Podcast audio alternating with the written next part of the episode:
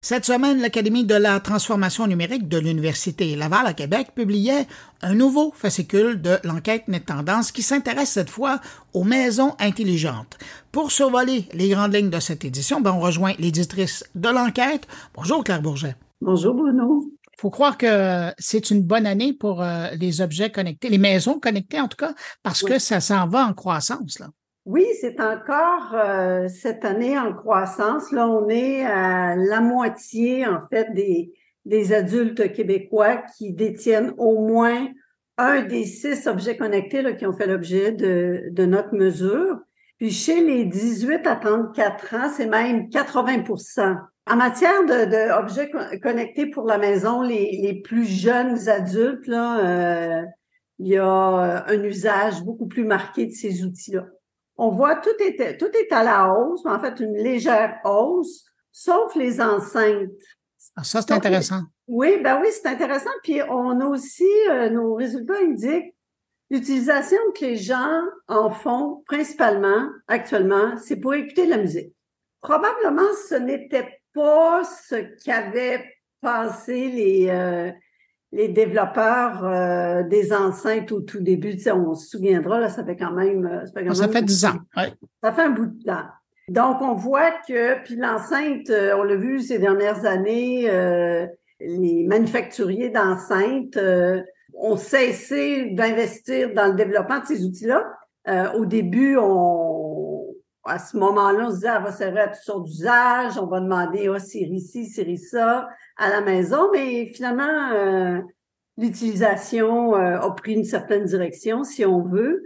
Alors là, ce qu'on voit, mais c'est ça. Ça demeure quand même un, des, appareils intelligents le plus présent. un quart des adultes qui ont une enceinte à la maison. Mais euh, on voit là que ça, ça la, la progression cessé, voire même il y a une diminution. Claire, autre donnée qu'on voit dans cette édition du Net Tendance, c'est que les gens, évidemment, quand on parle des objets euh, connectés, ils trouvent, évidemment, c'est pour ça qu'il y a une croissance, ils trouvent beaucoup d'avantages malgré les risques. Oui, c'est, euh, je dirais qu'actuellement, là, c'est la majorité, on parle de, de 82% de nos répondants qui, qui se disent satisfaits des, des appareils connectés qu'ils ont à la maison. Fait que ça, c'est, euh, je pense que c'est du, c'est du positif, mais en parallèle, il y a quand même un pourcentage marqué. on parle de deux tiers euh, des gens qui possèdent ces appareils-là qui perçoivent un risque associé soit à la protection de leur renseignement personnel ou euh, au respect de leur vie privée. Donc, euh, ce risque-là est quand même, je dirais, très présent. Deux tiers des gens, c'est pas, euh, c'est, pas. Non, c'est pas anodin. Non, non, c'est pas, c'est pas anodin. Donc, éventuellement, moi, je pense qu'il va falloir que les, euh, les fabricants adressent euh, ces, ces risques-là et, et donnent des, des, des, des, assurances, si on veut, aux utilisateurs et utilisatrices.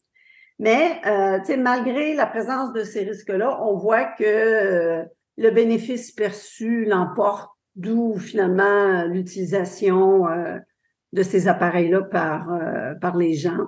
Ça, c'est euh, une observation. Mais un point aussi intéressant de nos résultats, c'est la motivation à posséder ces appareils-là chez les hommes versus chez les femmes. Quels sont-ils? Ben, chez les femmes, c'est beaucoup plus orienté sur euh, la protection de, de sa sécurité, l'aspect l'aspect de la sécurité à domicile puis tout ça. Tandis que les hommes, eux autres, c'est plus au niveau euh, du bien-être à domicile. Puis cette différence-là, on l'a vu dans dans des études américaines, ça existe aussi chez nos voisins du Sud. On n'est pas unique euh, à ce chapitre. Euh, c'est un dénominateur commun avec avec les États-Unis entre les motivations hommes-femmes. Ça, ça veut dire que les fabricants de ces produits-là ont vraiment deux marchés différents à qui ils doivent vendre le même appareil. Exact. Ils ont euh, une vente à faire sur des, critères euh, différents. Claire Bourget, je rappelle, tu es la directrice euh, intelligence d'affaires et recherche marketing et c'est toi l'âme derrière le Net Tendance. Merci beaucoup. Ça m'a fait plaisir.